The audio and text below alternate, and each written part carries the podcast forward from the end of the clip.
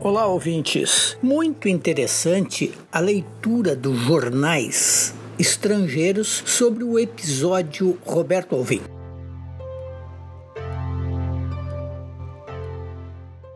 O ex-secretário nacional de Cultura de Jair Bolsonaro, aquele que caiu por ter plagiado um texto de Joseph Goebbels e ainda dado um contexto teatral para sua leitura.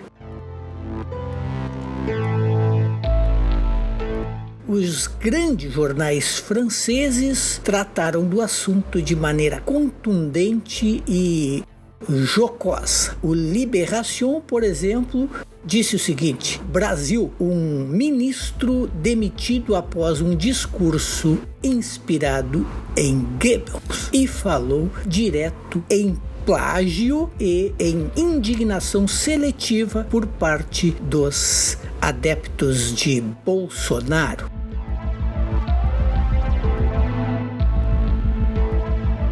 Jornal conservador francês Le Figaro, uma espécie de estadão da França, disse o seguinte: o Brasil de Bolsonaro em guerra contra seus artistas. O ministro Roberto Alvim foi demitido depois de ter plagiado em público o chefe da propaganda nazista Joseph Goebbels. E o jornal Le Monde, um dos mais influentes do mundo, fez até trocadilho, criou a palavra Goebbelsonarista e disse isso, um Goebbelsonarista empurrado à demissão. O secretário de Estado da Cultura, Roberto Alvim, retomou num vídeo várias expressões de um discurso pronunciado em 8 de maio de 1933 pelo chefe da propaganda nazista.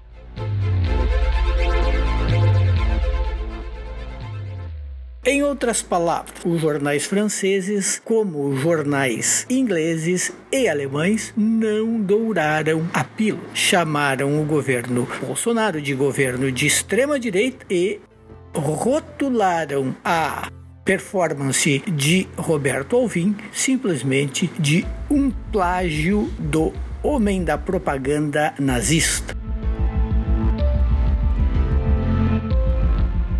A imagem do Brasil lá fora ficou um pouco pior. A demissão não foi vista como uma demonstração de amor à liberdade, mas simplesmente de conveniência política, porque até mesmo o embaixador de Israel ligou para o presidente Bolsonaro cobrando uma atitude firme. Bolsonaro foi convencido, entre outros, pelo general Heleno a tomar a decisão. Em princípio, ele estava acreditando na palavra de Roberto Alvim de que fora apenas uma coincidência retórica. Triste fato, lamentável.